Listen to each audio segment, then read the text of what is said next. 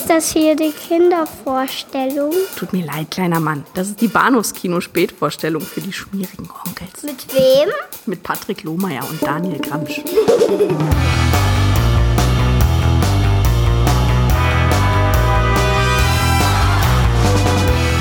möchte Ihnen etwas von einem sehr ungewöhnlichen und märchenhaften Film erzählen.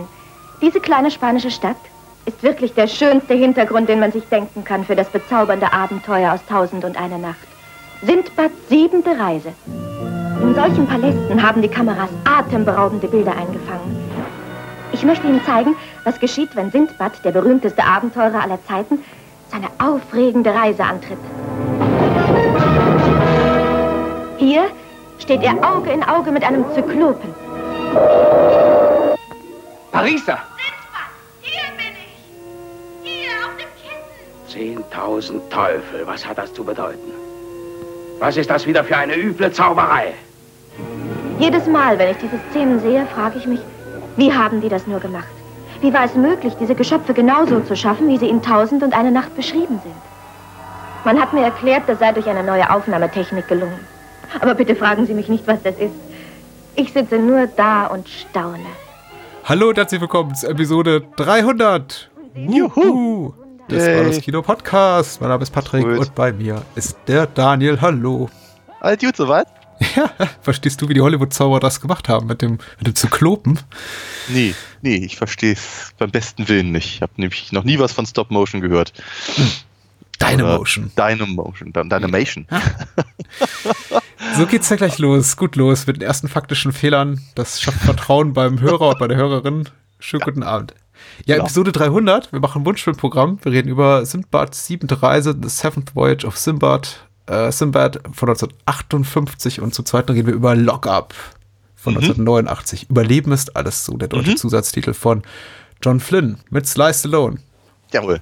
Und sonst so, Episode 300. 300 ist eine, ist, ist eine hohe Zahl und das ist erfasst, glaube ich, noch nicht mal in Gänze das, was wir so in den letzten sieben Jahren veröffentlicht haben. Und also ich weiß nicht, wie es dir geht, aber alle 50 Episoden frage ich mich, äh, ich kann mir kaum vorstellen, dass wir es bis zu 350 schaffen. Und dann geht, geht wieder ein Jahr rum und schon ist es soweit. Ach, wir haben ja nichts anderes zu tun. Also, ich meine, wir sitzen ja die ganze Zeit hier nur rum und äh, stopfen Popcorn uns rein Natürlich. und dann quatschen wir halt so ein bisschen über Filme. Ne? Also, ist ja kein großes Ding.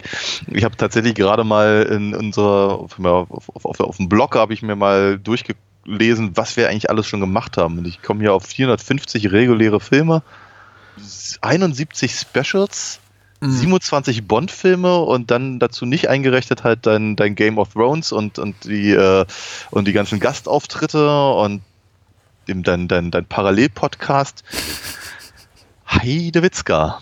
Da ist Ja? ein bisschen was passiert in 300 Episoden. Ich glaube, wir haben schon mal Lieblinge gewählt. Ich bin mir nicht mehr ganz sicher, aber wer, wer möchte da schon wählen? Das sind ja alles irgendwie unsere, unsere Babys oder wie sagt man so schön im, im Hollywood-Sprech. Hm. Ja, auf jeden Fall, auf jeden Fall. Ich, meine, ich habe immer so ein bisschen, also einfach wenn ich mir diese Liste hier angucke, dann äh, sehe ich ganz viele Filme, die ich ganz toll finde, bei denen ich aber auch durchaus das Gefühl hatte, hm, hm, der, der, der, die Podcast-Aufnahme dazu war vielleicht nicht so doll oder wir haben die Hälfte vergessen oder eigentlich hätten wir es anders sagen dürfen oder eigentlich kam man wieder überhaupt nicht rüber, wie sehr wir die Filme eigentlich lieben, die wir hier besprechen, weil wir eigentlich nur dabei sind, äh, ähm, zu nitpicken und ähm,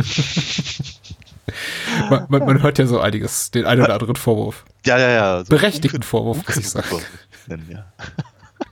Ja, das Gnadenlose ist eben tatsächlich, äh, äh, also was ich, was mich ja re regelmäßig sehr freut und auch immer wieder passiert, ist, dass wir tatsächlich dafür gelobt werden, fast gnadenlos jede Woche irgendwas rauszuhauen. Mittlerweile sogar mehrfach wöchentlich teilweise. Und das machen ja die allerwenigsten Podcasts, also geschweige denn, dass sie es überhaupt auf sieben Jahre bringen, schaffen Hm. sie es noch viel weniger, tatsächlich fast jede Woche irgendwas rauszuhauen. Der Nachteil ist natürlich, dass wir das eben auch bei Wind und Wetter, bei Krankheit und im mitten größter, vielleicht familiärer, beruflicher, sonst wie Tragödien tun und sich dann eben auch manche Episode so anhört wie äh, eigentlich bin ich gar nicht so gut drauf, aber wir müssen diese Woche über Airplane reden. Beispielsweise. Beispielsweise, ja. Wobei die Airplane-Episode war gut, glaube ich. Ich, ich meine auch. Ja. Nee, aber du hast natürlich völlig, völlig recht, ja. Und ähm, ja, äh, ich habe ich hab auch manchmal so das Gefühl, ich meine, es ist halt, es ist halt wie dieses, wie, Gott, wie heißt es so schön bei Pocahontas? Man kann nie in den, in den gleichen äh, Fluss zweimal äh, steigen. Pinkel? Ah, Okay. Ja, ich glaube, hey, es ist Disney, ich glaube nicht, dass er das so gesagt hat. Ja. Ähm, Nein, aber ich meine, trotzdem ist es natürlich so, ne? Wie ein Film, den wir irgendwann mal ganz, ganz toll fanden, dann äh, analytisch äh, zu gucken und dann eben unter, unter, unter anderen Umständen, wie du gerade ganz richtig beschrieben hast, vielleicht äh, ist man gerade nicht so gut drauf oder ähm, ach, einfach die, die soziopolitische Sichtweise bestimmter Dinge hat sich einfach geändert und dann Aha. guckt man einfach auf andere, auf andere äh, Faktoren und äh, da, da beißt man sich dann fest mir geht es halt relativ häufig so, dass ich, dass ich eher, dass es, dass es mir einfach auch leichter fällt, die Fehlerchen oder, oder, oder das, was mich halt aktuell, zumindest das heißt ja nicht allgemeingültig, aber aktuell an, an, an einem Film stört, eher aufzuzählen und darüber zu, zu reden und das zu analysieren. Ich glaube, wenn wir die ganze Zeit sagen würden, hey, war ein toller Film, habe hab ich in meiner Kindheit schon geliebt und jetzt wieder geguckt, war super, äh, sprech meine Empfehlung aus. Ich glaube, dann wäre unser Podcast, naja, fünf Minuten lang vielleicht. Hm, hm. Ja, bringt Äh, halt nicht so viel. Eine Diskussion, die ich auch relativ oft führe im, im echten Leben wie online, ist nämlich auch genau dieses, was, was, was du da beschreibst. Also dieser Umstand oder Wunsch auch seitens eines kleinen Teils, möchte ich mal mutmaßen, unserer Hörerschaft, die sagen, ja, wieso macht ihr nicht einfach nur so ein äh, Retro-Kuschel-Podcast? Ihr redet ja sowieso zu einem großen Teil, ich möchte nicht sagen überwiegenden Teil, aber zu einem substanziellen Teil über Filme so aus der Kindheit von Menschen, die irgendwann zwischen 1970 und, lass sagen, 85, 90 geboren wurden, also viel 80er, 90er Kram, Horrorkram, Science-Fiction, Fantasy, Action und äh, es gibt eben jede Menge Formate, die dann sagen, ach, war das schön und weißt du noch, und das fand ich schon damals toll und da, wo Ani dem was auf die Rübe gibt und äh, dieses und jenes passiert, das, ach, das begeistert mich doch heute, da fühle ich mich wie ein kleines Kind. Aber äh, sowas gibt's eben erstmal schon und ich finde es eben Hm. auch so ein bisschen Öde? öde. Hm. Ja. Und äh, also mir ist tatsächlich, ma- manchmal fällt es eben auch brachial auf, wenn wir über sowas reden, wie jetzt über die Herr der Ringe-Reihe, wo ich mich dann auch Ja. selber dabei erwische. Und ich glaube, im Kontext dessen wurden wir auch vom, von einem Facebook-Kommentator darauf angesprochen, dass wir dann so ein bisschen sehr, sehr kritisch sind über Filme, die eigentlich doch sehr gut sind. Und ich würde Mhm. das erstmal bejahen, ja. Oh ja, hm, natürlich. Aber wir wollen eben auch keine wöchentlich Eulen nach Athen tragen, in dem Sinne, dass wir sagen, oder ähm, zum, zum ähm, Choir preachen, indem wir eben dann wieder nur das rekapitulieren, was in den letzten 20, 30, 40 Jahren popkulturellen Diskurses schon hunderttausend Mal gesagt wurde, nämlich, dass diese Absolut. Filme ganz toll sind. Ja. Wir können sie ja trotzdem toll finden, auch wenn wir sagen, ja, Ja, also wobei beim Herrn der Ringe muss ich ja natürlich noch dazu sagen, äh, da, da, da ist ja natürlich mein persönlicher Klugscheißer-Modus einfach gefragt, weil ich dann, weil ich dann eben einfach diese Sachen aus meinem Studium reinbringe. Ansonsten ist aber das auch ein ganz, ganz wichtiger Punkt. Auch das hatte mir tatsächlich mal ein, ein sehr von mir geschätzter Dozent mal zu mir gesagt. Äh, bei bei all unserer Analyse, und das ist ja nun mal, aus der Ecke kommen wir nun mal, wir haben uns sicherlich ein kleines bisschen da äh, weiterentwickelt oder einfach auch, auch einfach einen anderen Modus geschaffen, über den wir reden wollen. Oder so. Ähm, dennoch kommen wir aber eben natürlich aus diesem filmwissenschaftlich-analytischen Bereich. Und er meinte halt irgendwann mal zu mir, äh, bei all dem, was wir, was wir hier so treiben, müssen wir uns zwischendurch auch mal ein bisschen wieder daran erinnern, dass wir Filme lieben. Das der Grund ist, warum wir das überhaupt mal angefangen haben zu machen. Ja. Und das ist, ja, es ist, ist, ein, ist, ein, ist ein guter Hinweis. Ja, wenn man, wenn man halt die ganze Zeit nur auf äh, nicht, nicht diegetische äh, äh, Einflüsse ähm, äh, äh, guckt oder über Kadrage redet oder, äh, oder sonst irgendwas oder Eisensteinsche Montagetechnik redet, Mhm. ähm, ne, vergisst man halt einfach mal so zwischendurch, dass der Herr der Ringe einfach schon eine geile Nummer ist. Äh, Ja, ich, ich kann mich davon auch nicht freisprechen, äh, auch je- jetzt nicht, aber ich, tatsächlich war das für mich ein viel größeres Problem in meinem Filmstudium. Also da hatte ich schon zwischenzeitlich so den Punkt, in dem ich dachte, okay, jetzt kenne ich alle technischen Handgriffe, zumindest auf dem Papier und ich Mhm. kenne die, die Werkzeuge der äh, Filmanalyse, habe ich komplett verinnerlicht. Ich weiß, wie, wie, wie Saris und Bazin und Krakauer und sonst wer daran geht. Äh, das ist, ich, ich, ich weiß jetzt eigentlich alles. Ich habe ich hab sie durchschaut, diese, diese, diese schnöden Filmemacher und ihr, ihr liederliches Handwerk. Und äh, dann gab es tatsächlich wahrscheinlich so eine Phase von, ich weiß jetzt nicht, ob es sechs Monate waren oder ein Jahr oder zwei, in denen ich tats tatsächlich ein bisschen gefürchtet habe um meine Filmliebe, ob ich mit diesem analytischen Blick Filme noch so unbeschwert genießen kann. Und mir ist es tatsächlich so ein bisschen verloren gegangen. Und da, da so, so gerne ich tatsächlich mal Film studiert habe, irgendwann, ich war darauf bezogen fast froh, dass es dann irgendwann vorbei war, weil ich konnte diese Liebe und diesen unbefangenen Blick so aus Filme gucken wieder tatsächlich zurückerlangen. Und mittlerweile habe ich den auch wieder vollständig. Vor allem, wenn wir eben über Sachen reden, die ich jetzt nicht zum bereits zum achten oder zehnten oder zwanzigsten Mal sehe. Also tatsächlich, Ja. wenn wir über Dinge reden, die ich komplett verinnerlicht habe und fast mitsprechen kann, dann werde ich wieder analytischer, weil ich mir denke, okay, jetzt, ich, ich muss was Neues jetzt rausziehen, sonst macht es ja auch, warum sollte ich mir den Film jetzt nochmal sonst angucken? Aber wenn es so ist wie heute, wo ich sage, okay, wir reden über, über Simbad und den habe ich jetzt bestimmt seit 20 Jahren plus nicht gesehen und Lockup habe ich, glaube ich, noch nie so in Gänze überhaupt mal konzentriert gesehen, dann kann ich das auch gut ein bisschen wegwerfen und sagen, lass mich einfach Spaß haben. Also ich kann es halt nicht, äh, nicht abschieben, einfach deswegen, weil ich glaube, ich bilde mir halt ein bisschen was drauf ein. ähm, Ich nicht, äh, weil ich habe damit noch keinen Cent Geld verdient und äh, keiner hat mir jemals so viel Respekt entgegengetragen. Außer, oh, das ist aber interessant. Nee, Kann man das studieren? Äh, ich finde es ich find's halt immer echt, ich find's halt immer echt anstrengend, wenn, wenn, ähm, wenn eben eine, eine Diskussion über Filme wirklich nur auf die boah geil, hat mir gefallen, äh, Schiene halt läuft. Da, da, da, da, möchte ich mich halt ungern daran beteiligen. Und das ist halt dann, glaube ich, auch der Punkt, an dem wir halt im, im, im Podcast dann genau an, an diese eher tiefschürfenden Dinge gehen. Das könnte aber heute Abend mit Lockup passieren. Ich glaube beinahe auch, ja. Ich bin da, äh, ich habe ich, ich hab sozusagen ein bisschen im Urin, ja. Lass uns mit Sindbad beginnen. Ja, Sindbad, ist, gerne. ist, ist da mehr zu holen. Die siebente Reise von Sindbad ist der erste der großen Ray Harryhausen Sindbad-Klassiker, da insgesamt äh, drei waren. Regie geführt hat er nicht, Nein. sondern ein Herr namens Nathan Juran, auch so ein Effektspezialist, der 20 Million Miles from Earth inszeniert hat, Attack of the 50-Foot Woman. Mhm. Und äh, was tatsächlich auffällt, wenn man sich auch mal durchs Övre von äh, nicht nur Harryhausen, sondern auch von Herrn Johann kämpft, ist, dass alle, alle Filme fast große Zahlen im Titel tragen. Die siebte Reise von Simbad, die, die äh, Three Worlds of Gulliver, äh, es ist es beginnt halt immer wieder, da müssen Zahlen drin stecken. Anscheinend verkauft sich das in den 50er, 60er Jahren sehr, sehr gut. Ja, So. natürlich, ja. ja genau. Wo, wobei man natürlich sagen muss, ich glaube, Herr, Herr Juran, Juran, whatever, macht ja als, als Regisseur eine relativ gute Figur, aber eigentlich ist er uninteressant. Ne? Ich meine, das ist, ähm, also wenn man von, von der siebten Reise von Sindbad äh, als, als äh, Harryhausen-Film redet, dann, dann stimmt das natürlich. Ne? Weil der ganze Film ist rund um die Tricktechnik gebaut. Es gibt halt relativ, relativ viele sehr, sehr prägnante Momente, bei denen ich glaube, die Aufgabe des Regisseurs vor allem darin lag, eben die Schauspieler an den Stellen zu halten, an denen Harryhausen gesagt hat, dass sie stehen müssen. Also von daher ist das jetzt, glaube ich, sagen wir mal, kein, keine, keine äh, Regiemeisterleistung in dem Sinne, sondern es ist, es ist ein, es ist ein Harryhausen-Film. Ganz einfach. Äh, gewünscht hat sich den Film unser Hörer äh, Fabi, äh, Twitter-Handle habe ich vergessen, ich glaube Fabian unterstrich Kö, ich hoffe er hört uns zu und freut sich ein bisschen darüber. Moonshade, unser von alles geliebter äh, UFDB-Rezensent und Inhaltszusammenfassungsschreiber, sagt zu Simbad siebenter Reise, der berühmte Seefahrer Simbad, gespielt von Kervin Matthews, will die arabische Prinzessin Parisa Catherine Grant heiraten. Auch die hat man gerade im Trailer gehört, beziehungsweise ihre, deutsche Synchronstimme.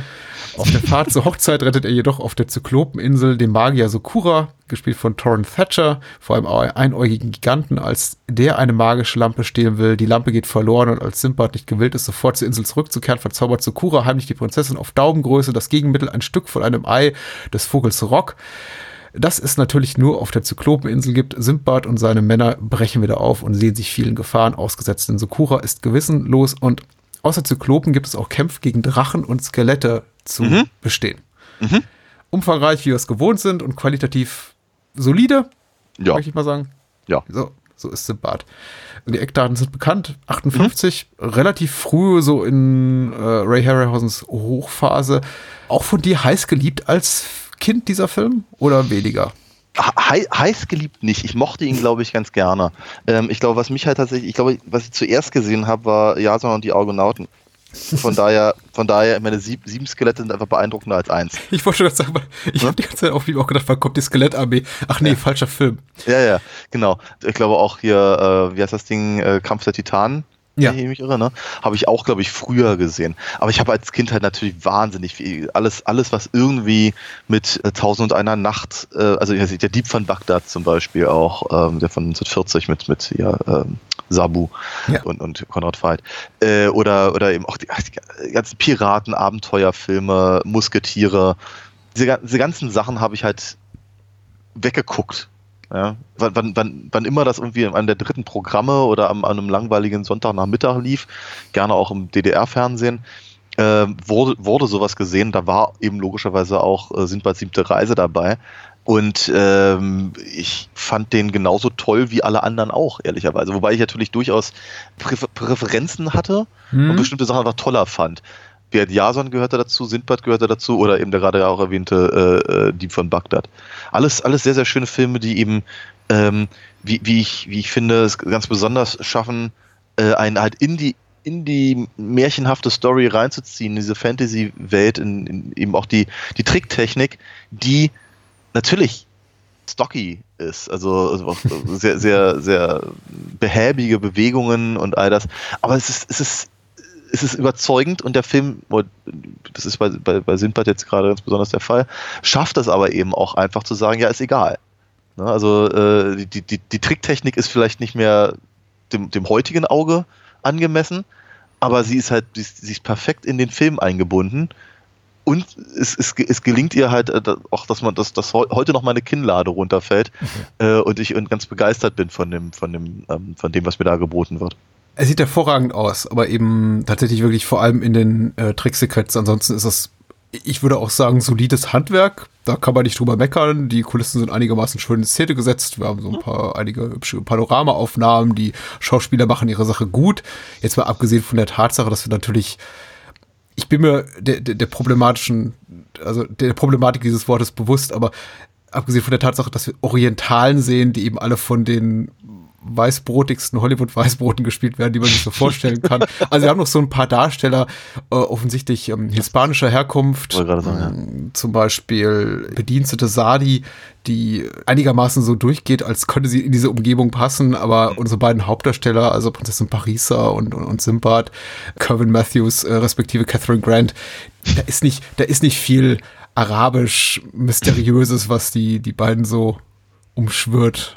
Ja, nicht, nicht so, nicht so richtig. Nein, nein, nein. Es ist, äh, es ist, tut dem Vergnügen natürlich keinen Abbruch und ich muss sagen, als ich dann den Film natürlich als Kind äh, einstmals guckte, ist das Ja. das Letzte, was man so hinterfragt, dass die Ja. alle so aussehen wie du und ich und ähm, im, im, im best- allerbesten Fall die, die Männer leicht geschwärzte Bärte haben und das Ja. geht dann alles schon so gut, so, so durch als der, als der Orient. Genau, ab und ab und an haben, also der eine oder andere Schauspieler wurde dann vielleicht auch ein bisschen länger in die Sonne gelegt und dann, dann, dann ne, passt, passt das. Und ja, also, Ich, ich, ich muss aber auch ganz ehrlich sagen, ich, Mhm. ich hoffe, das tut mir auch unser äh, Filmwünscher nicht übel. Sindbad siebente Reise gehört nicht zu meinen liebsten Harryhausen-Filmen. Und ich Mhm. glaube, es ist fast schon so ein bisschen einfach dem Zufall geschuldet, nämlich einfach der Tatsache, dass ich den weitaus weniger häufig gesehen habe, als ich klein war, als die bereits von dir zitierten Yasin und die Argonaut und Kampf der Titan. Ich habe ihn einfach nicht so verinnerlicht. Ich gucke ihn natürlich heute auch noch mit Kinderaugen zumindest zum Teil, weil ich ihn auch eben in, in Kinderzahn ein, zwei Mal gesehen habe und ich grundsätzlich eben auch eine Affinität habe zu fantastischem Kino aus dieser Zeit, ja. ähm, das auch am, oft im, im, im ZDF lief, Reise zum Mittelpunkt der Erde und diese ganzen Jules Verne-Verfilmungen, die mochte ich doch viel lieber oder Ja. wie hieß der, die fantastische Reise mit, mit Donald Pleasance ähm, im Inneren des menschlichen Ja. Körpers. Also Ja, grundsätzlich das einfach, das ist einfach ein Kino aus einer Zeit, so Ende 50er, Anfang 60er Jahre, in denen ich einfach das ist so da die Art von fantastischem Kino, in, in die ich mich zuerst verliebt habe und die mich auch so ein bisschen auf die Spur gebracht haben, diese Art von Kino wertzuschätzen und zu lieben. Mhm. Aber eben nicht über die, über die siebte Reise des Simbad. Ich kann mich tatsächlich so an die Effektszenen mit dem Zyklopen und mit Rock relativ, habe ich, daran habe ich relativ spezifische Erinnerungen. Aber Ja. sobald es dann an die normalen Spielszenen kommt, in denen tatsächlich die menschlichen Charaktere miteinander interagieren, denke ich mir, ach ja, das gibt's ja auch noch. ja, Ich absolut. erinnere Also mich ich, an nichts. Ja, nee, absolut, absolut, absolut richtig. Ähm, also äh, die, äh, die Cobra-Dame, die von dir gerade erwähnte, Ja, sagt man, heißt- äh, Dienerin? Ja, ich ich habe auch überlegt, ja. Ja. Zugeh-Dame habe ich letztens ge gehört. auch schön, ja. Ja, das ist, Marx? ich, ich gucke zurzeit mit meinem Sohn Pumuckel. Ah. Und das ist ein bisschen antiquiert teilweise und nicht mehr so ganz den aktuell politisch korrekten Standards entsprechend. Und da redet Meister Ede auch immer von, hol mir die Zugeh-Dame. Schön. Hi, bye. Ähm, so genau, aber auf jeden Fall, die, die, die war mir eben auch noch sehr, sehr in Erinnerung äh, geblieben.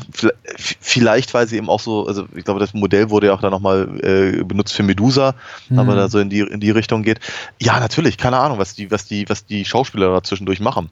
Also es ist, es ist wirklich relativ äh, uninteressant, aber ich, ich weiß, dass ich als Kind äh, wenn, wenn ich das äh, wenn ich so eine Sachen gesehen habe, auf jeden Fall äh, mein, mein Playmobil Piratenschiff rausgeholt habe und dann wurde, wurde sowas halt nachgespielt. Ja, also das ist, das ist schon sehr beeindruckend. Aber natürlich, ich meine, wie, wie ich ja vorhin schon sagte, ähm, das ist, es ist letztendlich um die Tricktechnik äh, konstruiert, der ganze Film. Ne? So wird es werden Gründe gesucht, um halt die Stop-Motion-Figuren äh, richtig ins, ins rechte Licht zu rücken. Wobei es halt echt interessant ist, weil ich, ich habe vor vielen, vielen Jahren habe ich auch mal die ähm, Geschichten aus Tausend und einer Nacht gelesen, in denen äh, ja die, die sieben Reisen des Sindbad zumindest auch mittlerweile drinstehen. Hm. Und nein, mit der siebten Reise hat der Film relativ wenig zu tun. Also, ne, das ist, ich meine, die, die, die, die Sindbad-Geschichten sind sowieso äh, immer ein bisschen albern. Ne? Also, äh, jedes Mal, Sindbad lebt in Saus und Braus im, in Basra und nicht in Bagdad im Übrigen. Dann wird ihm langweilig oder irgendeiner will was von ihm und er ist zu doof und dann fährt er auf, auf eine Reise, hat allein Schiffbruch, landet auf einer Insel, wo irgendwelche merkwürdigen Sachen passieren. Hm. Ähm, meistens wird er noch verraten von irgendjemandem. Alle anderen krepieren. Er schafft es, irgendwie ein vorbeifahrendes Schiff zu, äh, ähm, anzuhalten Hm. und wird wieder mal nach Hause gebracht und auf mysteriöse Art und Weise hat er unermessliches Geld angesammelt. So, kommt, kommt nach Hause und am Anfang der nächsten Geschichte ist sein Geld dann wieder weg und er muss wieder auf, auf, auf, auf die nächste Reise gehen. Und es ist, es, ist, ja, also wenn man das so hintereinander wegliest, kann das schon ein bisschen albern sein. Aber zwischendurch sind natürlich einfach mal tolle, tolle Geschichten. Tatsächlich Geschichten, die ich für größtenteils interessanter finde, als das, was äh, Harryhausen und äh, Joran hier, hier halt in dem, in dem äh, Film machen. Wobei sie sich hier und da ja durchaus Anleihen nehmen. Aber äh, die ganze Geschichte mit dem, mit dem, mit dem Zyklopen zum Beispiel, Hm. naja, hätten sie ja nicht lieber Odysseus verfilmen so, sollen? Also stell, stellte ich mir so die Frage. Aber, na gut. Es wirkt stellenweise ein bisschen beliebig und das klingt jetzt auch schon wieder harscher, als es gemeint ist. Ich äh, finde es komplett okay, dass hier die siebente Reise dieser gemischt wahren Laden ist an äh, Tricktechnik und. Plot-Elementen aus Ja. verschiedenen Geschichten aus Tausend einer Nacht. Ich glaube, dem dritten und fünften Buch, wenn ich das richtig recherchiert habe. Mhm. Äh, was der Film macht, ist, ist okay. Ich glaube, weil es die unmittelbaren Bedürfnisse des Kinopublikums der damaligen Zeit und auch heute noch befriedigt. Er hält eben keiner, keinerlei kritischen Blick auf die Dramaturgie oder einfach auch nur die logische Abfolge der Ereignisse stand. Da werden eben Monster, die wahrscheinlich am meisten, die, die größtmöglichen Eindruck beim Zuschauer hinterlassen, einfach aus der Tüte gezaubert, relativ Klar. beliebig eingesetzt und dann wieder zur Strecke gebracht, nur um dann wieder aus dem aus der Trickkiste hervorgeholt zu werden, wenn sie dann gerade mal wieder so eine äh, dramaturgische, wenn es eine dramaturgische Notwendigkeit für ihr Wiedererscheinen gibt und ja, so geht das dann eben hin und her und sie verschwinden und kommen und gehen und und irgendwann ist der Film einfach vorbei und ich habe nicht das Gefühl, äh, überhaupt in den vergangenen 90 Minuten einen, einen so echten Spannungsmoment äh, erlebt zu haben, wobei man ja sagen muss, der Film versucht schon, also es wird schon immer von äh, verschiedenen Figuren immer rhetorisch das sehr ausgeschmückt, im Sinne von so, oh ja, da, da kommt jetzt ganz das Böse auf uns zu und wir werden den Zyklopen niemals besiegen.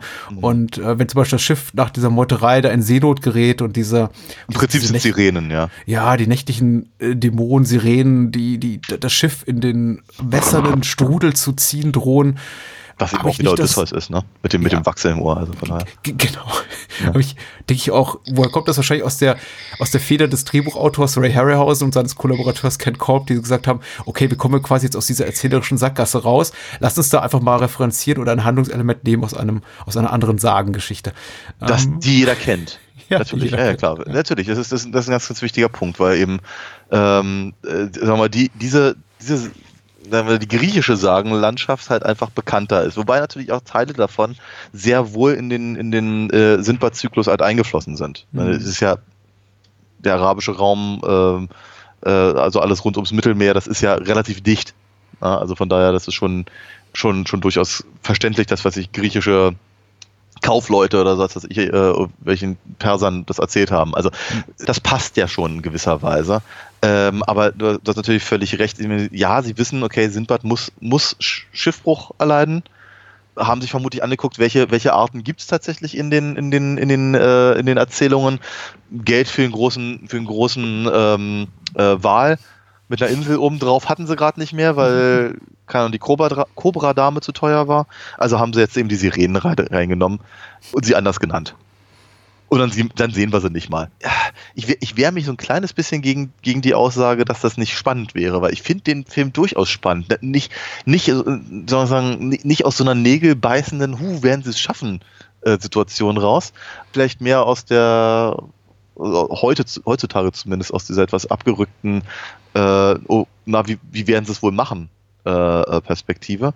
Mhm. Aber sagen wir mal, was ich, wie, wie, wie, ich, ich finde schon, ich finde schon ganz schön clever, wie, ähm, wie sie eben aus dem, aus dem Käfig des Zyklopen fliehen, zum Beispiel mit der, mit der, äh, oder, oder überhaupt der, der Kampf gegen den, den Vogel Rock zum Beispiel, finde ich auch ziemlich, ziemlich cool. Über das Skelett müssen wir auf jeden Fall noch reden, weil das ist echt super. Ähm, der, der, der, der Film, aber auch die ganze, also die, die Meuterei auf dem Schiff zum Beispiel finde ich auch durchaus sehr effektvoll inszeniert und, und auch durchaus spannend. Also ich, ich, ich, ich langweile mich halt bei solchen Filmen nicht, aber ich habe auch echt eine Affinität äh, für dieses Genre.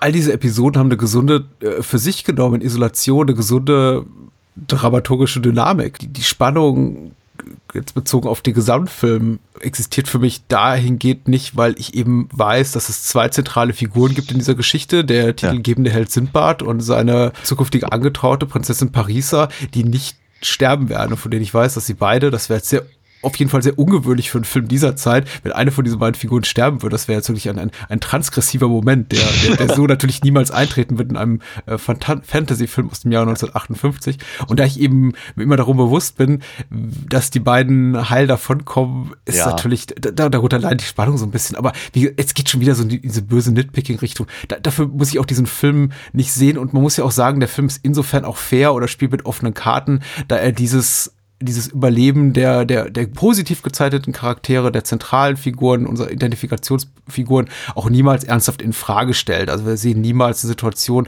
wir sehen klar dieses, diese, diese knappe Flucht aus, aus dem Käfig, aber der Film lässt uns niemals im Unklaren darüber, werden sie schaffen oder nicht. Also Natürlich die Nägel, nicht, Nägelbeißmomente sind relativ kurz. Und was ich auch sehr fair finde von dem Film, da, das haben andere weniger gut gemacht, äh, Stichwort die fantastische Reise und Donald Pleasance.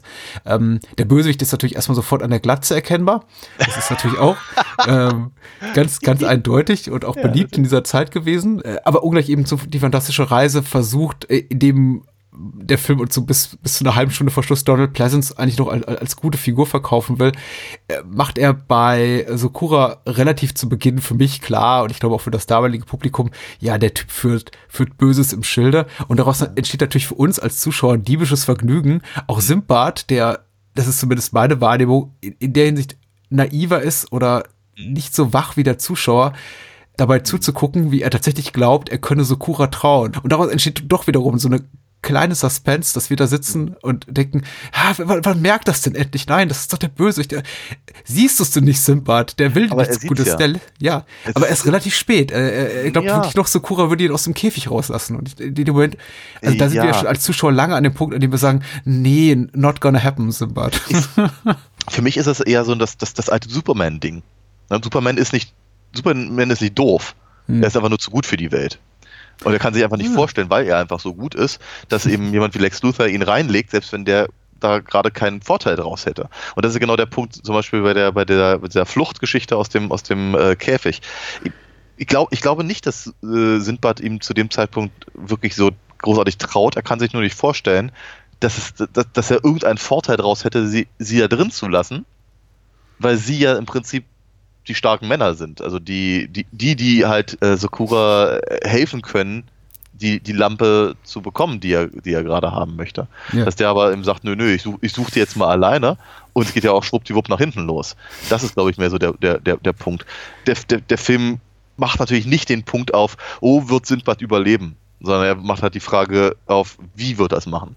Und ähm, welche Heldentaten wird er bestehen, um eben ähm, ähm, seine Prinzessin zu retten und den Bösewicht zu besiegen und ja, da, da, darin liegt eigentlich die, die, die Hauptspannung. Und wie die finde ich gar nicht verkehrt, überhaupt nicht. Ganz im Gegenteil. Ich, werd- ich, ich habe halt meine, meine ich habe halt dieses wohlige Kindheitsgefühl tatsächlich Ja. bei, bei, bei Filmen dieser Art zumindest und ähm, werde eben einfach an diesem Genre auch nicht wirklich enttäuscht.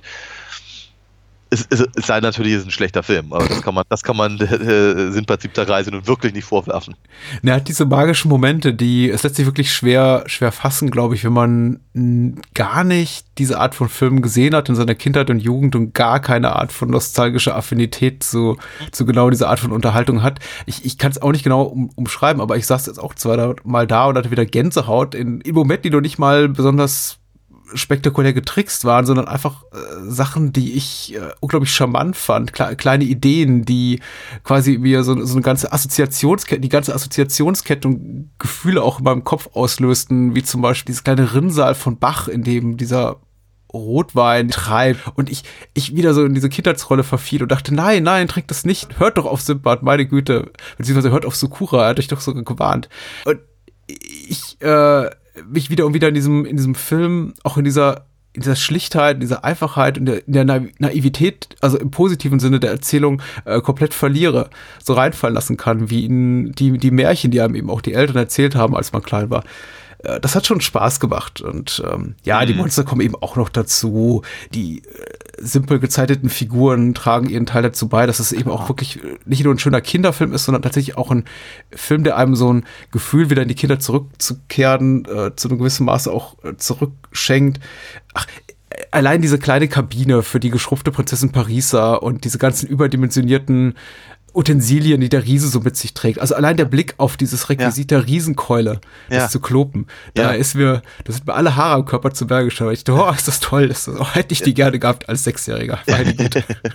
Ja, aber ich meine, auch, auch das ist, ich meine, wie, das hatten wir ja vorhin schon mal ganz, ganz kurz, ähm, wie ihm auch damit umgegangen wird. Ne? Ich meine, ja, natürlich hat, hat äh, äh, Kerwin Matthews irgendwann eine kleine Puppe in der, in der Hand, aber dadurch, dass halt dann auch einfach dazwischen geschnitten wird, ähm, wie halt äh, Prinzessin äh, Parisa dann runterguckt oder so. Ähm, das, das funktioniert eben einfach. Der, der, der, er gibt sich halt unglaublich viel Mühe, dieser Film eben um, um diese, die, die Dinge, die halt sonst nur im Buch standen oder in den Köpfen passierte, passierten, ähm, auch wirklich auf, auf, auf Film zu bannen und damit greifbar zu machen und nachvollziehbar. Wenn, wenn, sich, wenn, wenn, wenn sie da oben auf dem, auf dem Käfig steht und ihre, ihre Pluderhose äh, im Wind weht und sowas, ich mir, wow, daran zu denken ist super. Ja? Oder dass der, dass der Drache ri- richtig atmet und all, all, all sowas. Das ist äh, äh, mit einer Liebe zum Detail. Äh, meine Harryhausen hat ja wohl auch el- elf Monate dran gesessen. Ja. Das ist schon, das ist schon toll. Ähm, ansonsten hast du dir auch an der Stelle völlig recht. Du hast halt ganz, ganz, also ganz ehrlich, das, ob das jetzt Sindbad ist oder Robin Hood, ist eigentlich ziemlich egal. Ne? Mhm. Du hast halt, du hast halt ganz klassische äh, Abenteuerfilm-Stereotypen. Ne? Du hast halt den, du hast halt den, äh, den, den, den Helden, du hast die, die Prinzessin, du hast den Bösewicht, in dem Fall halt ein Magier, also ein, ein Zauberer-Bösewicht auch noch. Du hast einen, einen, einen, einen, einen guten Kalifen und einen, und einen etwas zwielichtigen Mhm. Sultan.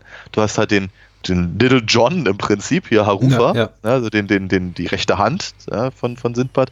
Du hast den, den, den, den, äh, hier den, diesen bösen äh, Piraten oder, oder, oder Dieb, der dann halt meutert und also, es ist, es ist halt irgendwie alles drin. Ne? Die, die brauchen eigentlich auch keinen Namen, weil so eine Figuren gibt es halt in, in, in allen äh, ähm, äh, Abenteuerfilmen. Und du hast, auch, du hast auch genug Figuren, die eigentlich nichts zu tun haben, außer nur da zu sein und irgendwann von, von, der, äh, von der Klippe zu, zu fallen. Äh, Weil, ja, so. Ir- Irgendwann müssen wir uns mal über die, die Johnny Weissmuller ähm, äh, Tarzan-Filme Ah. unterhalten. Mhm. Da, haben wir, da haben wir die ganzen Sachen auch schon. Ne? Ähm, genau. Mal sehen. Mal sehen. Ich hey, wie gesagt, ich mag diese alten Abenteuerfilme. Ja, genau. Ansonsten halt aber natürlich, ja, wie, der Film äh, ist halt äh, vor allem dazu da, um zu sagen, guck mal, alles, was du dir vorher nur vorgestellt hast, zeige ich dir hier. Ja. Inklusive einem Skelett, das eben äh, nicht nur, also das ist, ich glaube, das ist auch einfach eine echte Leistung. Wenn ja, Ja. klar, wir hatten, was ich, ich meine, Harryhausen ist ja eben auch von, von dem allerersten äh, King Kong äh, sehr, sehr beeinflusst gewesen und da haben wir ja auch schon eben praktisch so dieses Zusammenspiel zwischen äh, Fay Ray und dem, und dem der, der großen Puppe im Prinzip. Äh, aber hier haben wir halt Figuren, die halt vor den, den, den äh, Stop-Motion-Figuren laufen oder hinterlaufen. Ja. Wir, wir haben halt, also praktisch, die teilen sich die Szene direkt und sie interagieren miteinander. Das heißt also praktisch, da, da wo Sindbad hinguckt, da muss was sein. Und das muss halt genau aufeinander abgestimmt werden. Mhm. Äh, und da gibt's halt einfach keine, keine großartigere Szene in diesem Film als eben den, den, den, den Schwertkampf mit dem Skelett. Mhm.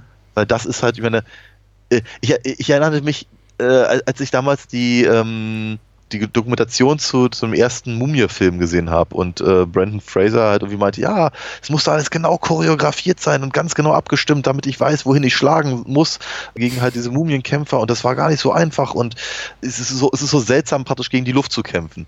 Und mir gingen halt zeitgleich zwei Dinge durch den Kopf. Erstens dachte ich so bei mir, komisch, das machen Kinder auf dem Schulhof die ganze Zeit.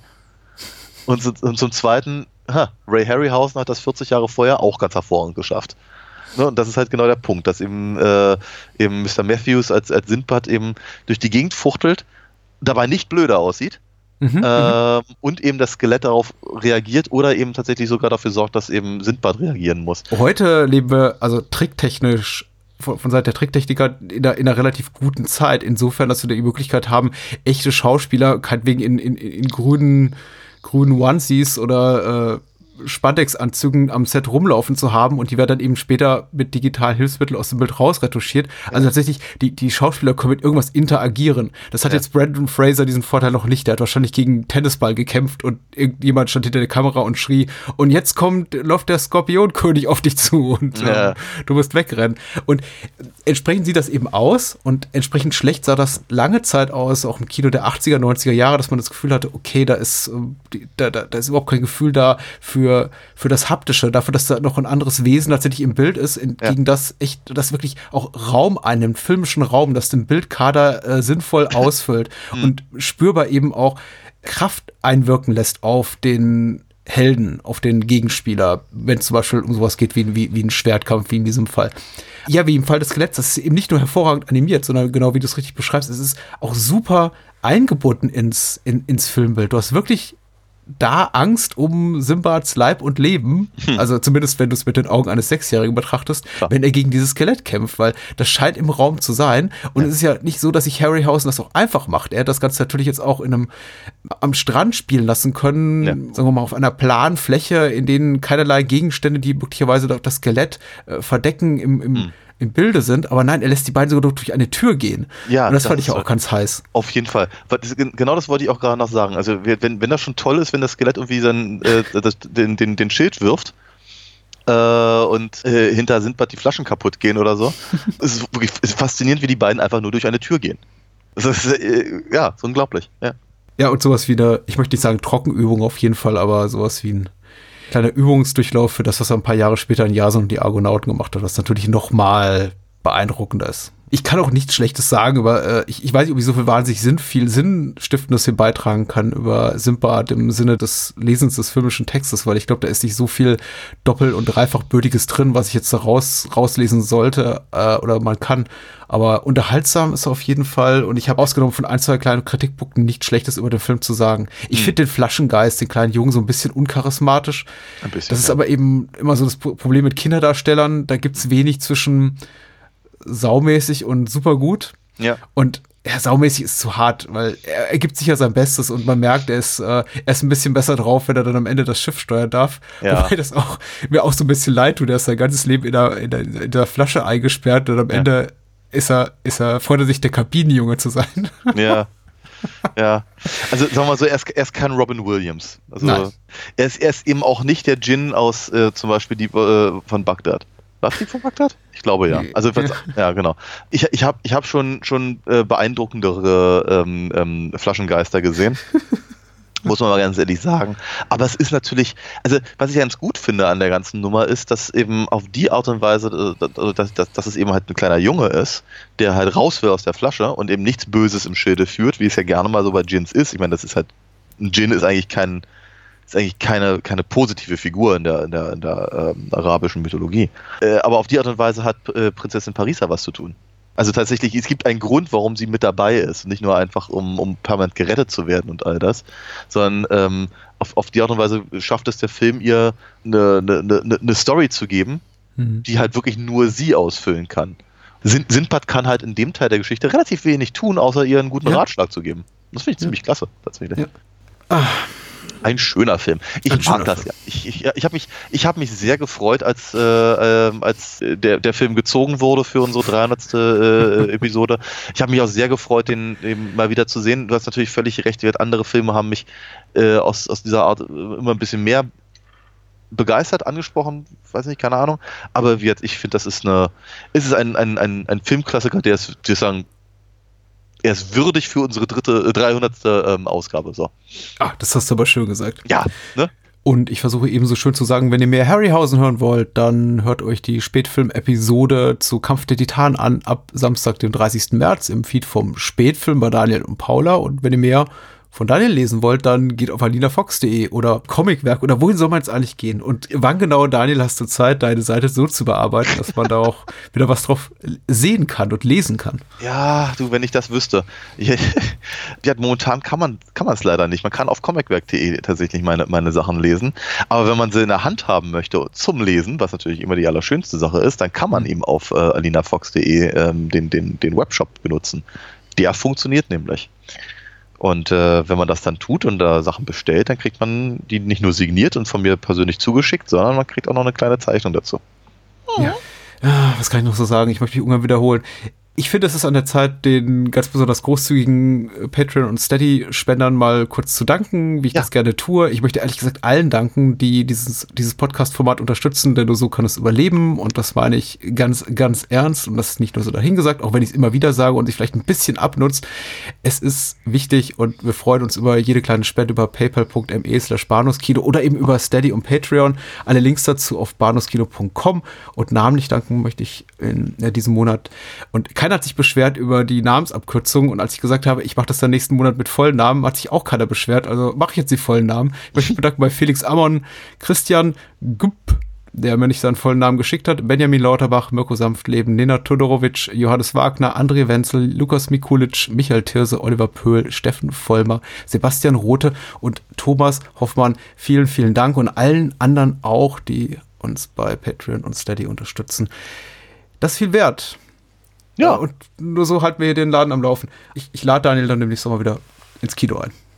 Dafür. Und wir reden vermutlich auf einen Wert, oder? Lock up. Lock up. Überleben ist alles. Ja. Von John Flynn, dessen Filmografie nicht so wahnsinnig viel hergibt. Er hat ein paar solide Actioner gemacht, aber am allerbekanntesten sein dürfte er für den wirklich, wirklich guten Rolling Thunder, nachdem auch Quentin Tarantino seine kurzlebige Produktions- oder äh, Distributionsfirma Rolling Thunder Pictures benannt hat. Also so ein Kultfilmregisseur, da ist das böse Wort wieder. Man muss aber sagen, so richtig nennenswert bzw. erinnerungswert sind wirklich nur diese beiden äh, Filme. Diesen hier, Lockup, hat er eben 1989 gemacht, in den Hauptrollen besetzt mit Sylvester Stallone, äh, Donald Sutherland, äh, Sonny Lantham, ein Schauspieler, mit dem ich auch erstmal mich eingehender beschäftigen musste, weil das so ein Gesicht war, von dem ich dachte, ah, den habe ich doch schon mal irgendwo gesehen. Ja, Ach ja, ja.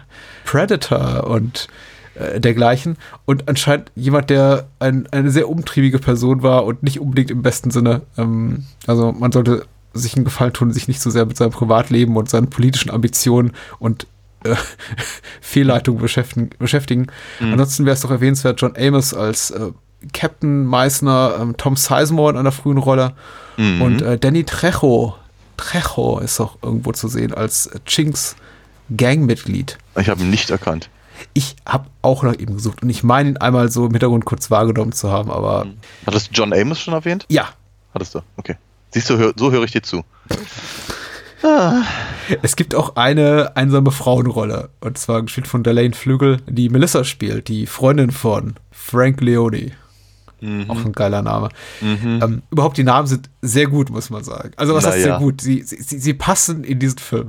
Wie Ja, ja. Arsch auf das, das, das ist, ja, ich glaube, so kann man das ganz hervorragend stehen lassen. Ich freue mich, dass sich äh, Thorsten Wichner in dieser Woche diesen Film gewünscht hat und wir ihn gezogen haben. Äh, geschrieben hat die Inhaltsangabe bei der UFDB UK 501 und äh, sie beginnt mit nur noch sechs Monate, dann ist der Musterhäftling Frank Leone endlich wieder ein freier Mann, doch überraschend wird er in ein Hochsicherheitsgefängnis umquartiert. Bald wird ihm klar, dass der sadistische Gefängnisdirektor Drumgool einen privaten Rachefeldzug gegen ihn führt. Ja. Dem hat Frank nämlich einst einen Beförderungsstopp beschert. Drumgools Ziel, Leone soll ausrasten und zu einer neuen Haftstrafe verurteilt werden. Der Häftling wird fortan drangsaliert, subtil gefoltert und handfest gequält. Er erträgt alles mit zusammengebissenen Zähnen und lässt sich nicht provozieren. Aber der teuflische Plan geht weiter. Frank erfährt, dass seine Verlobte vergewaltigt werden soll. Stimmt, das war die Handlung. Das war die Handlung, ja. Man vergisst ja zwischenzeitlich, worum es geht, wenn das alles so ein bisschen in die Richtung, wir schrauben jetzt mal ein Auto zusammen und Ja. haben echt eine gute Zeit. Ja, ja, ja. geht. Ja, ja. Das war, das war, das war auch so, das war der, der, der Moment, wo ich dann wieder an Team America dachte, ne? Montage. Ich habe so eine Freude even- gehabt mit dem Film. Rocky a Montage, ja. Ja. Ich habe wirklich Freude gehabt mit dem Film, muss ich sagen, weil ich Ja. glaube, ich habe ihn nie in Gänze gesehen. Ich, Okay. konnt, ich, ich kannte ihn stellenweise, also habe Okay. ihn gesehen und dachte, ah, das kommt mir doch sehr, sehr vertraut vor. Okay. Ich glaube zum einen natürlich, weil, du hast ja gerade schon Rocky referenziert, bestimmte einfach inszenatorische Handgriffe eins zu eins aus anderen besseren Stallone-Filmen übernommen sind. Ja. Und zum anderen, weil er eben auch so ziemlich jedes Stereotyp des äh, 80er Jahre Actionfilms Mhm. bedient und man nicht mehr genau weiß, habe ich es hier schon mal gesehen oder in einem von 84 anderen Körperkino-Actionern Ja. äh, Ja. von Ja. Canon oder aus der Produktionsspiele von Charles und Lawrence Gordon. Wobei natürlich, also, äh, ich meine, so, so wie du es gerade sagtest und auch wenn, wenn man sich die Namen so durchliest oder die, einfach nur die, die Handlung, die gerade sehr schön wiedergegeben wurde, man könnte natürlich glauben, dass der Film seine eigene Parodie wäre. Aber ist es ja gar nicht. Er versucht es auch nicht zu sein. Er möchte, ich habe schon das Gefühl, dass er, dass er ernster genommen werden möchte, als was sich jeder x-beliebige Steven Seagal-Film. Ja, Seagal nimmt sich sehr ernst, muss man sagen. Ja, aber das genau, tut Stallone aber- auch. aber Das ich tut nicht. Stallone auch, ja. ja. Ich hatte, ich habe, ich habe Lockup nie gesehen, bevor, bevor wir das jetzt äh, äh, besprochen haben. Das vielleicht zwar ein bisschen daran liegt, dass äh, wir hatten es ja schon mehr, mehrfach, dass eben, sagen wir mal, das von dir gerade äh, beschriebene 80er äh, Körperkino nie so mein Fall war. Und ein paar, ein paar klassische äh, Vertreter habe ich logischerweise gesehen. Teilweise habe ich Sachen gesehen, einfach nur weil mir gesagt wurde, das müsste ich mal gesehen haben. Äh, Lockup gehörte ehrlicherweise nicht dazu. Ähm, ich hatte den auch nicht so richtig auf dem Schirm und ich war ein bisschen konsterniert, äh, besorgt, äh, äh, be- bevor es losging. Äh, habe mich eigentlich nur ein bisschen gefreut, dass halt Donald Sutherland drin ist. ja. Und ich muss sagen, also ich habe ich hab ihn jetzt beim Gucken, ich fand den nicht schlecht. Ich fand den durchaus sogar ganz spannend. Ich fand den auch äh, inszenatorisch gar nicht so, so, so verkehrt. Also wundert mich, dass John Flynn nicht mehr gemacht hat, weil das ist. Ja, es ist hat halt eine ganze Menge gemacht. Ja, ich ich kann doch nicht sagen, ob, ja, ob, ob alles schlecht ist, aber ich weiß, ich, ich erinnere mich, mich nicht dran.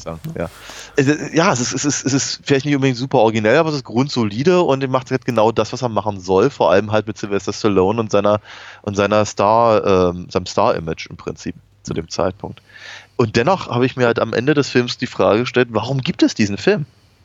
Warum? Also ich, ich vielleicht bin ich da naiv, aber ich habe manchmal so ein bisschen das Gefühl, irgend, also irgendeine Form von Aussage muss doch ein Film haben. Der Film tut ja auch ab und an mal so, als hätte er eine. Hm. Aber, aber eigentlich nicht wirklich.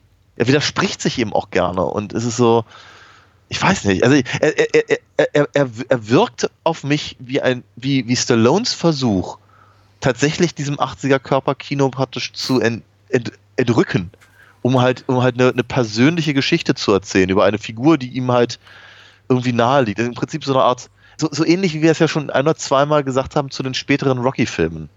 Man Mhm. versucht halt irgendwie so die, die, die alte Magie wieder äh, äh, äh, zu ähm, reaktivieren. Ja. Und äh, da, da, da haben wir halt den, den mit, mit, mit Frank Leone halt tatsächlich eine, eine Figur, die ihm halt auch sehr gut steht.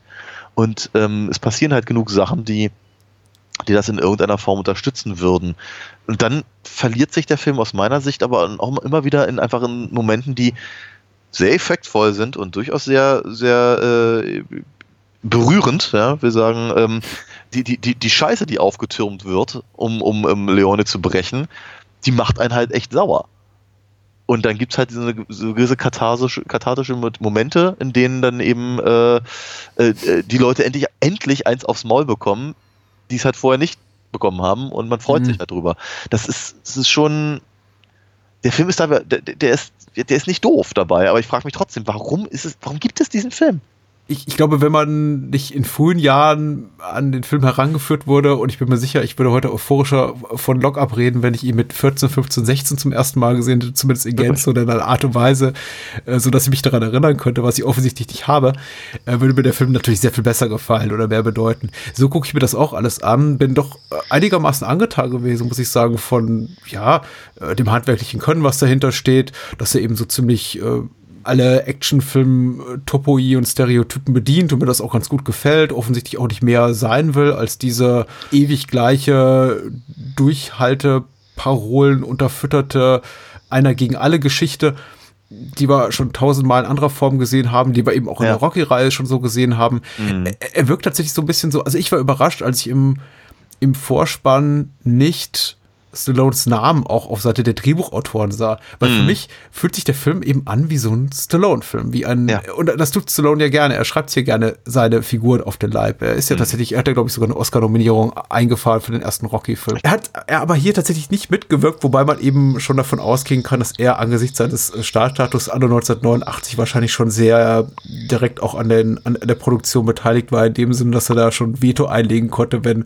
äh, einer der Drehbuchautoren oder der Regisseur um die Ecke kam mit einer Idee, die jetzt nicht Stallones Wünschen entsprach. Also Klar. es wirkt ab so, ähm, im englischsprachigen Raum gibt es diesen Begriff des Vanity Projects, dieses Mhm. Ego-Fests und so wirkt das Ganze eben äh, äh, auch. Das ist jetzt nicht komplett verkehrt, das Ja. macht schon Spaß. Mhm. Warum mir Lockup nicht richtig, richtig gut gefällt, ist, dass ich, weil ich zwischenzeitlich das Gefühl habe, er verliert so das, was er will oder das, was Fokus er, halt, ja, se- seine Prämisse f- führt er nicht fort. Ich habe so ein bisschen, ja, gerade darüber gewitzelt, dass man zwischenzeitlich auch mal gerne vergisst, dass sie eigentlich im brutalsten Gefängnis Amerikas sind, weil Hm. sie relativ viel in dieser Autogarage rumhocken und Bier trinken und einfach eine gute Zeit haben. Ja. Das tut eben dem Film nicht so wirklich Ja. gut. Ja, warum eigentlich nicht? Weil ich glaube nicht den emotionalen Bogen am Ende schlagen kann zu dieser Situation, in der wir eben plötzlich wieder in diesem Hardcore-Knast sind, in dem Gefangene äh, geschunden werden, werden und Sloan in Einzelhaft buxiert wird und äh, mit körperlicher Gewalt auch und psychischer Gewalt gefoltert wird. D diesen emotionalen Brückenschlag, den kann ich vielleicht nur einmal machen, aber Ja. eben nicht zwei, nicht drei, nicht viermal, wenn Ja. eben uns Figuren präsentiert werden als die, als die, als die härtesten, alle harten, sie dann wie Chink hier zwischenzeitlich auch mal gerne für eine halbe Stunde für dich aus dem Film äh, verschwinden und dann der Film erstmal einen wieder, mich daran wieder erinnern muss, dass sie überhaupt existieren. Aber er kommt dann irgendwann, irgendwann auch gar nicht mehr vor, ne? Um, äh, in der letzten halben Stunde wird immer nur von ihm geredet. Ich, meine, ich, ich, ich hätte mich nur gewundert, wenn es dann irgendwann am Ende noch einen Handschlag gegeben hätte zwischen den beiden oder so. Sich gegenseitig helfen zu fliehen Ja. oder was weiß ich. Ähm, ja, aber absolut, absolut richtig erfasst. Ich meine, es ist halt, für, für, für mich, für mich äh, tun sich halt, ganz abgesehen von dieser ähm, inszenatorischen Problematik, die eben meiner Meinung nach wirklich mit Stallone's Star-Image zu tun haben, aber eben einfach noch andere Fragen auf, die mich ein bisschen verwirrt zurücklassen. Also sagen wir mal, wenn man wirklich einfach nur die, die, die, die grobe Handlung nimmt, ne? also äh, ein, ein Verurteilter, der Mhm. aber gar nicht so schlimm ist, weil sein Verbrechen gar nicht so groß ist, war, war eigentlich nur ganz kurz im Gefängnis, wurde dann aber, äh, weil, weil, weil eben der, der, der böse äh, Warden, also der böse Gefängnisdirektor, äh, einfach unnachgiebig ist, äh, wollte er fliehen, entsprechend, und er wurde geschnappt, entsprechend wurde seine, seine äh, äh, Haftstrafe verlängert. Und jetzt ist er dieser, dieser Gefängnisdirektor wieder zurück und will ihn kaputt machen. Ich meine, ganz ehrlich, das könnte, äh, ach, kann, das könnte auch ein Nicolas Cage-Vehikel sein. Ja? Also, genau, und ich meine, die, die, äh, die Entscheidung für Donald Sutherland, auch das ist so, so typ- typisch 90er halt. Irgendwelche, irgendwelche Prestige-Schauspieler in irgendwelche Actioner zu packen, um sie in irgendeiner Form aufzuwerten. Und, also nicht die Schauspieler, sondern die Filme. Aber gleichzeitig ist der, der, der Film macht ja Punkte. Er macht, macht, er macht ja diese Punkte. Er, er wirkt auf mich teilweise so ein bisschen wie Shawshank Redemption, aber in ganz light. Hm. Aber er, krieg, aber er kriegt die Kurve nicht, um eine wirklich ernsthafte Aussage draus zu ba- basteln. Weil wenn wir uns einfach angucken, wie, wie, wie läuft denn dieser Film? Am Anfang haben wir halt einen Knast, wie wir ihn ehrlicherweise in Also ich habe so ein, so ein Gefängnis in noch keinem anderen amerikanischen Film oder Serie jemals so gesehen. Das finde ich ganz erstaunlich und sehr positiv. Ne, dass er also äh, offenkundig ist äh, Frank halt äh, auf, auf Wochenendfreigang, geht freiwillig wieder zurück, erkennt irgendwie alle, alle Wärter irgendwie beim Namen, erkundigt sich über deren Familienverhältnisse, Hm. alle mögen ihn, wir, ne, er hat irgendwie, äh, äh, kann auch eine, eine, Stange Zigaretten rein, reinbringen, hat irgendwie seine eigene, seine eigene äh, relativ hübsch eingerichtete Zelle mit dem Fernseher. Hm. Wir, nochmal, so werden Gefängnisse in Amerika normalerweise in amerikanischen Filmen niemals dargestellt. Fand ich ganz toll. Und dann, etwa nach zehn Minuten oder nicht mal, vielleicht fünf Minuten in dem Film, gibt es halt irgendwie gi- gi- gibt gibt's eine Aktion, die halt aus, ich meine, nicht vielleicht zuletzt durch John Amos äh, Anwesenheit, aber einfach direkt aus dem Die Hard Film hätte kommen können. Und er wird halt in dieses, in diese, in diese Knasthölle da gebracht, die dann ehrlicherweise genauso aussieht wie in jedem x-beliebigen anderen Knastfilm in Amerika. Ähm, wir, wir haben ja mittlerweile rausgefunden, eigentlich ist Leone ja ein ganz, ganz knuffiger Typ und eigentlich ist seine Strafe nicht, nicht völlig ungerecht, aber schon relativ hart dafür, dass er eigentlich gar nicht so viel verbo- verbockt hat. Und jetzt ist er eben in dieser sehr ungerechten Situation. Und, er, und, und, die, und die Werte sind alles übergewichtige Arschlöcher, die, die äh, sadistische Freude daran haben, ihre, ihre Gefangenen zu quälen. Die Gefangenen selber sind aber auch nicht viel besser, weil sie sind alles irgendwie Berufskriminelle und bei denen hat man einfach nicht so das Gefühl, dass die, dass, dass Resozialisierung ein Wort ist, das sie sch schreiben oder aussprechen können. Ähm, das heißt, ist praktisch das gesamte, das gesamte Strafvollzugssystem wird halt komplett in Frage gestellt, wenn dann eben auch noch gleichzeitig so ein, so, ein- so äh, wenn, wenn Donald Sutherland im Prinzip den Gottkaiser des Wüstenplanets da irgendwie gibt, mit, mit, mit seinem eigenen äh, gebauten äh, äh, elektrischen Stuhl, was ja auch dann schon wieder irgendwie das eine oder andere Wörtchen verlieren könnte über, über Todesstrafe und, und, und also im Prinzip die gesamte, das gesamte konservative Bild von eben wird Strafvollzug wird, wird hier, sagen wir mal, nicht unbedingt im, im, im, in, in besonders schönem Licht gezeigt. Hm. Und trotzdem schafft es der Film, keine Aussage darüber zu haben. Außer, guck mal, der arme Frank. Und wie doof sind die alle zu ihm? Das finde ich, das finde ich echt erstaunlich. Deswegen, deswegen meine eingehende Frage, warum gibt es diesen Film? Was will er mir sagen? Was will er mir tatsächlich äh, äh, äh, sagen? Weil er, er, er macht halt diese ganzen Punkte auf und reduziert sie auf eine, auf eine, auf eine persönliche Ebene. Und das aber nicht stellvertretend, sondern wirklich, es geht ausschließlich um, er macht, er macht diese, er stellt diese Frage nicht für ähm, äh, äh, Eclipse oder für Dallas, Ja, ja, ja. Hm. Chink oder, oder wie, First Base oder wie sie alle heißen, sondern er stellt die Frage ausschließlich für Sylvester Stallones Figur. Das ist mir auch aufgefallen. Der Film hat, und es ist vielleicht auch, gehört zu dieser Art von Vanity Project, also einfach egofesten Film, den ich quasi so auf meine eigene Starpersönlichkeit auch äh, zu, zuschreibe, äh, dazu. Aber hier ist es nochmal besonders eklatant und in anderen Filmen so ein bisschen besser gelöst. Ich habe nicht das Gefühl, dass der Film auch nur ansatzweise an irgendeiner seiner Nebenfiguren seines Gegenspieler, Kollabor Kollaborateure, Freunde, die, die Freundin von Frank, der Freundin von Frank, an irgendwem interessiert ist außer an Stallones Figur. Ja. Äh, dafür gibt es aber fast zu viele von ihnen und er nimmt sich eben doch relativ viel Zeit, sie einzuführen. Aber eben immer nur in einem Maße, in dem sie auf Frank Leonis Charakterentwicklung einzahlen. In dem Ja. Moment, in dem sie quasi keinen unmittelbaren Mehrwert haben für die Entwicklung seiner Figur, werden sie einfach aus dem, fallen sie einfach aus dem Film raus. Der Film Ja. vergisst sie teilweise einfach, sie verschwinden, wie du es jetzt bereits auch richtig erkannt hast, damit Chink. Oder sie, sie, sie, sie kommen ums Leben oder äh, müssen nur noch als Opfer herhalten. Wie zum Mhm. Beispiel Melissa, Frank, Franks Freundin, die äh, eben auch relativ ausführlich gezeigt wird zu Beginn des Films. Mhm. Ähm, offenbar planen die beiden eine gemeinsame Zukunft. Sie sind auf diesem Bolzplatz und, und Frank spielt dann noch mit den Kindern rum und ach, das ist alles so äh, ganz toll. Und ich, ich mutmaße, sie hat dann irgendwie eine tragende Rolle auch für den Film. Aber nein, wir erfahren im, im Grunde abseits dieser ersten fünf Minuten wenig bis gar nichts über sie. Und am Ende ist es nur, spielt es nur noch eine Rolle, ob sie dann vergewaltigt wird am Ende oder nicht. Sie, hat eigentlich, sie, hat, eigentlich gar keine Persönlichkeit mehr. Ihr einziger Sinn und Zweck besteht darin, äh, Frank dazu, noch mal stärker da, dazu zu motivieren, aus dem Gefängnis so schnell wie möglich zu entfliehen und es äh, sich an äh, Warden Drumgool zu rächen.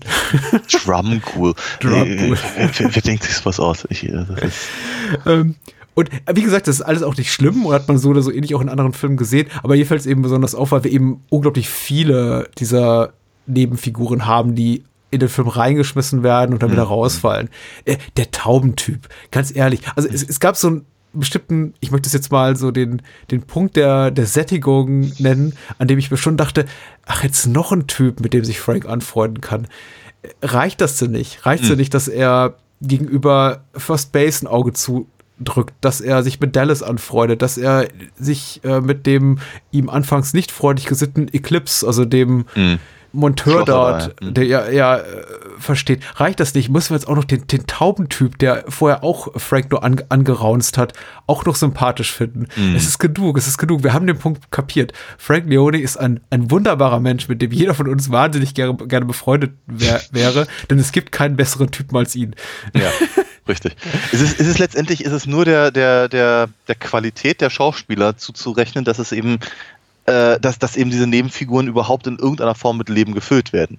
Weil es Ja, die ist sind alle gut. Alle ja, gut. ich meine, da wird, also, äh, wird, äh, Tom Sizemore äh, hat eine sehr undankbare Rolle, ne? weil, er- weil er eben auch so ein, so ein Klischee halt spielt.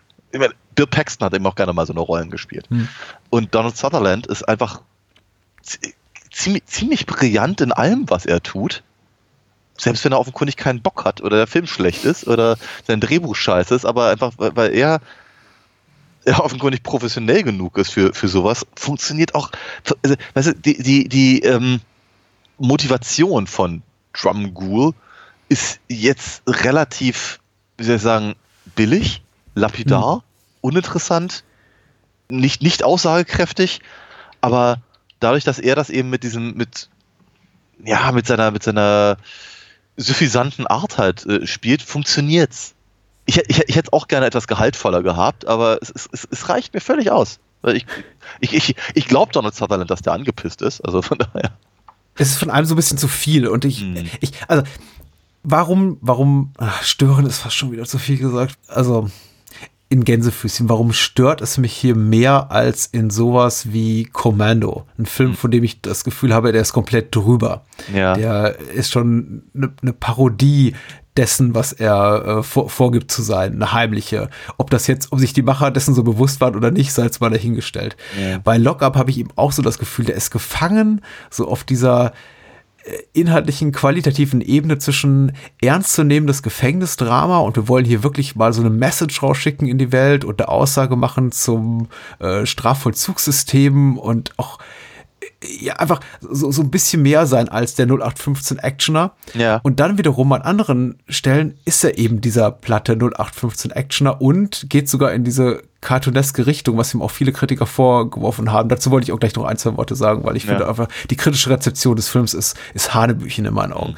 Man kann eben tatsächlich auch diesen Kritikern, die sagen, ja, das ist ganz furchtbar und alles ist cartoonhaft, slapstickartig überzogen und die Schurken sind nur Abziehbilder von, von, von, von super Schurken aus irgendwelchen Comic-Alben, das kann man dem Film eben nicht komplett absprechen. Das stimmt schon eben teilweise auch. Aber dann kommen eben immer wieder diese ernsten Momente rein, in denen man schon das Gefühl hat, so, ja, was, was will uns Stallone da mitgeben? Er hat ja doch irgendwie, er hat ja doch irgendwie eine Botschaft. Er befindet sich ja auch auf so eine Art Missionierungsfeldzug durch diese, durch dieses, durch diese Knastumgebung. Er ist ja schon so ein bisschen wie der Heiland, der da reinkommt und alle zum Besseren, zum Besseren konvertiert.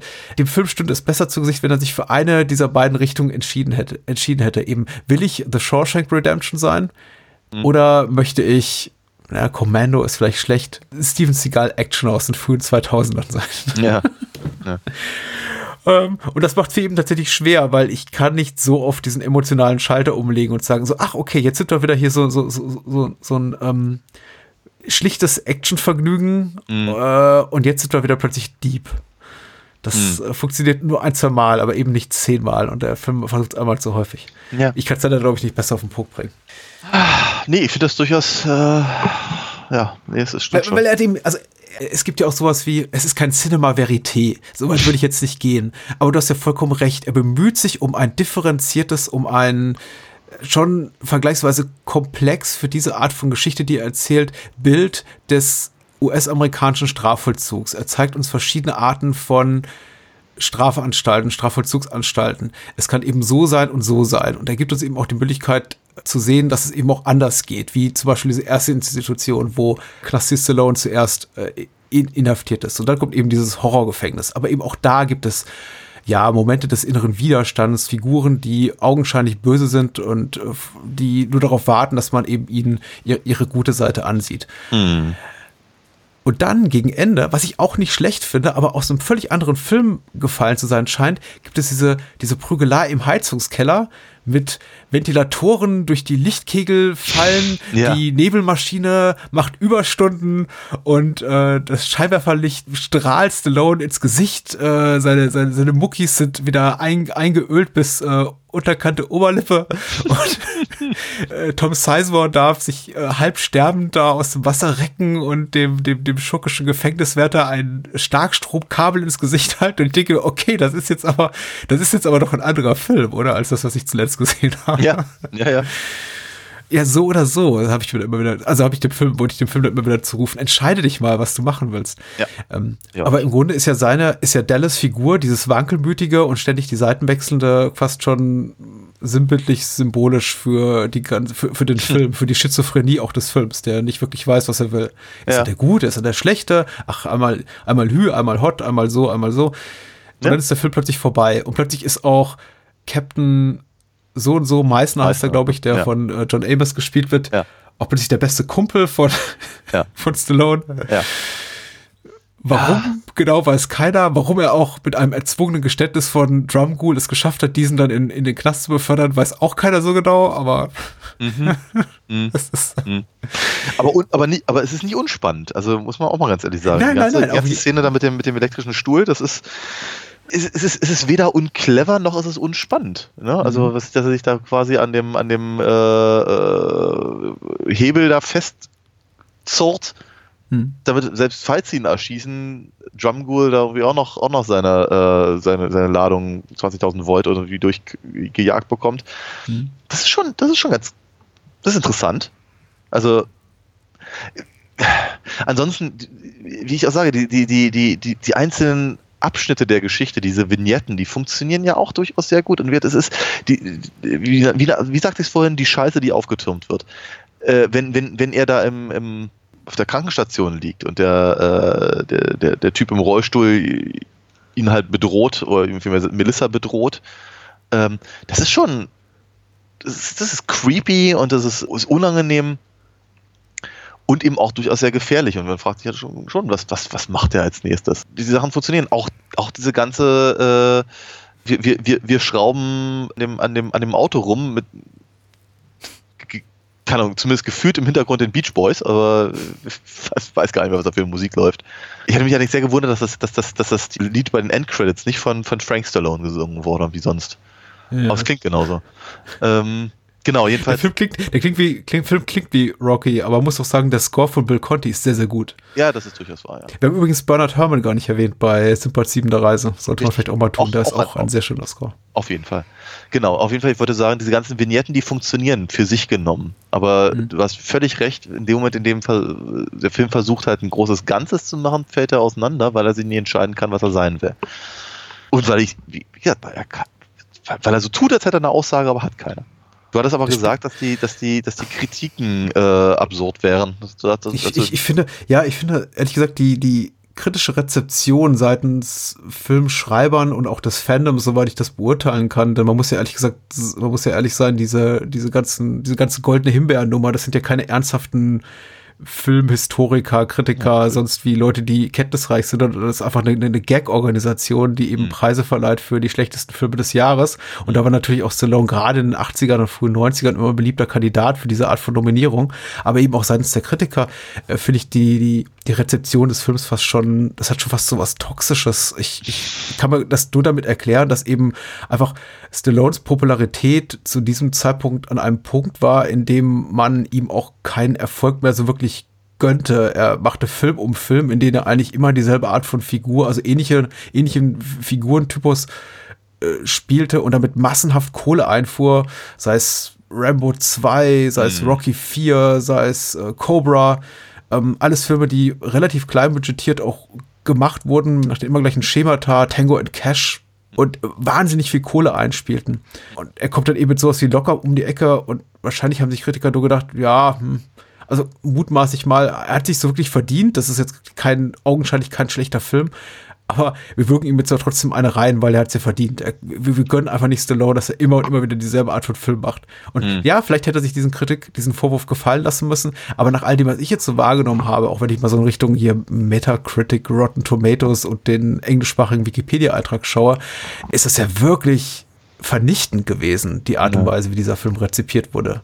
Ähm, auch nicht besonders erfolgreich an den Kinokassen, vielleicht auch zum, zum Teil deswegen. Und das, denke ich, hat der Film nicht verdient. Denn man kann ihm vieles zum Vorwurf machen, vor allem eben eine tonale ja, Mehrspurigkeit wäre wohlwollend gesagt. Äh, Unausgeglichenheit. Unausgeglichenheit wäre wahrscheinlich der Realität näher kommt. Äh, das kann man dem Film durchaus zum Vorwurf machen. Aber es ist, es ist kein handwerklich schlechter Film. Nein, überhaupt nicht. Und er ist, äh, also jetzt Stallone spielt gut das, was er halt am besten spielen kann. Er ist halt, also du hast, du hattest ja gerade die letzte Kampfszene da äh, beschrieben mit den eingeölten Muskeln. Ja, aber die vermisst man halt im Lau- Laufe des Films relativ lange. ähm, das heißt also, er ist, er ist, er ist eben, er ist eben nicht reduziert auf die, auf die, auf die Muskelberge, äh, sondern er ist halt der, er ist halt ein Typ. Ja? Er ist halt ein, einer, der eben offenkundig auch ein bisschen, äh, äh, wie soll ich sagen, äh, ha- handwerklich arbeitet, also Hm. entsprechend ein bisschen, bisschen, bisschen rauer, durchaus gewohnt halt schwere Dinge zu, äh, zu tragen und so, und entsprechend sieht er halt so aus. Wird er ist, er ist eben kein Rambo-Typ. Ja, sondern ganz, ganz im Gegenteil. Und er spielt tatsächlich gut das, was er eben kann. Und die, die, die, die, äh, die Nebenfiguren, das haben wir alles schon gesagt, äh, sind relativ zweidimensional, aber sie sind gut besetzt und die geben sich alle viel Mühe. Der Film sieht sehr gut aus. Äh, wie diese einzelnen Vignetten funktionieren durchaus sehr gut. Auch dieses, auch dieses Footballspiel zum Beispiel, wo er halt immer wieder eins auf, auf, die, auf die Gusche bekommt und, und, und, und sag mal so der, der Knoten im, im, Bauch des Zuschauers immer härter wird, weil man denkt, irgendwie, man werde ich doch mal. Und so, das ist, äh, das, das, das ist alles effektiv und das macht den Film tatsächlich zumindest unterhaltsam und spannend. Ich scheue mich, das Wort gut zu sagen, aber, ähm, ja, aber, er hat, er, hat, aber er hat mir gefallen in dem, was er, in dem, was er tut. Er kann sich halt nicht einfach nicht entscheiden, was er, was er, was er sein will und er äh, ist dafür, dass er eben so viele Tore aufmacht, äh, äh, ist ihm erstaunlich wenig Inhalt dahinter. Ich habe noch eine Frage. Ja. Und vielleicht kannst du mir helfen. Hau rein. Diese Szene, in der ein Attentat verübt wird auf einen seiner Mitinsassen, der dieses Messer in den Rücken kriegt. Ja. Ich glaube, es ist Dallas. Nee, es ist äh, First Base, zu dem Stallone sagt, halt dich bereit hier. Genau. Äh, loszurennen, wenn ich sage los. Ja. Ähm, wie sieht Frank Leone das kommen? Ich, ich habe es nämlich nicht begriffen. Da kommt jemand rein mit einem g- getarnten Messer irgendwo im Hemd, Hemdsärmel und Stallone, also Frank, Stallone sage ich, äh, Frank Leone riecht schon, bevor dieser Typ überhaupt den Raum betritt. Oh, Ja. gleich schlitzt er dem den Rücken auf. Ja. Ich habe ich hab mir die Szene sogar noch mal angeguckt, dachte, Ja. warum? Hat er jetzt Naja. auch noch, also er ist jetzt nicht nur der tollste Mensch auf diesem Planeten, auf dem wir alle leben, sondern er hat auch noch hellseherische Fähigkeiten. Nein, ich glaube, er kennt sich einfach nur aus, weil er, weil er so lange im Knast war. Und äh, tatsächlich hat er, hat, er hat, er, hat er das ja falsch beurteilt, weil er glaubte ja, dass äh, ähm, äh, First Base ange angegriffen werden sollte. Ja. Ja, das heißt, also er hat, hat, äh, hat, die, hat die Situation falsch, oder andersrum, er hat, hat, hat, die, hat die Gefahr ge quasi gerochen, aber er hat Mhm. sie halt in eine falsche Richtung gedeutet. Genau, und das einfach vermutlich, weil er, weil er sich viel besser auskennt als First Base, der einfach nur eine große Klappe hat.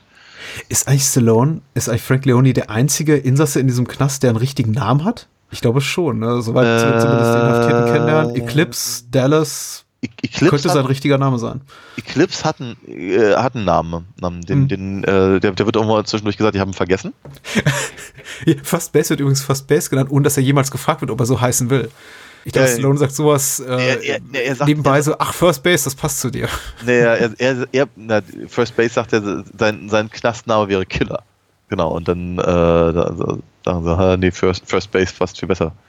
Aber so ist das mit Spitznamen, die sucht man sich normalerweise nicht selber aus. Was wir uns selber aussuchen, sind die Filme für nächste Woche. Oh ja. und da freue ich mich ja ganz besonders drauf. Da darfst du auch vorlegen. Der erste, den wir, den wir äh, rausholen, ist von 1978. Äh, ein Fernsehfilm, soweit ich weiß, gar nicht, gar nicht Ah. im, im, im Kino gelaufen. The Ruttles, All You Need Is Cash von Eric Idle, Neil Innes und den Leuten um Saturday Night Live. Sehr schön. Äh, Full Disclosure, Daniel wünscht, wünscht sich den Film, glaube ich, so seit ziemlich Sieben sechs, sieben Jahren. Und jetzt machen wir ihn mal. Ja, Äh, wir haben nur deswegen so lange gebraucht, weil wir keinen passenden Film dazu gefunden haben. Und jetzt ist uns eingefallen, lass uns doch über einen der modernen Klassiker des Buchfilms, von dem es ja nicht allzu viele gibt, äh, sprechen. Und zwar über die, ja, Musiker-Biopic, Mockumentary.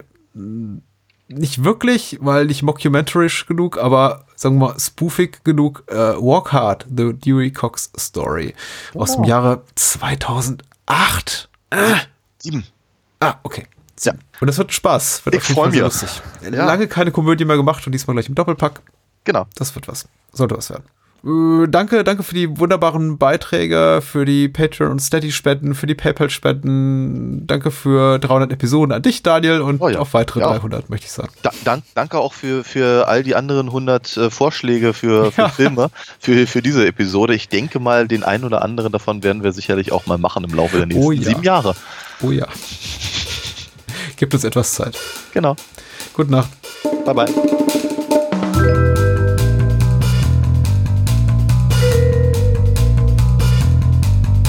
Das war's. Mehr Bahnhofskino und die Bahnhofskino Extended Edition gibt es bei iTunes, Spotify und überall, wo es gute Podcasts gibt. Kennt ihr bereits Daniels Comics? Auf alinafox.de erfahrt ihr alles rund um seine legendäre Meisterdiebin und ihre Abenteuer. Und denkt bitte daran, eure Unterstützung durch eine Patreon-Patenschaft oder PayPal-Spende sichert diesem Podcast das Überleben. Unter bahnhofskino.com findet ihr alle Möglichkeiten, uns unter die Arme zu greifen. Vielen Dank fürs Zuhören und adios.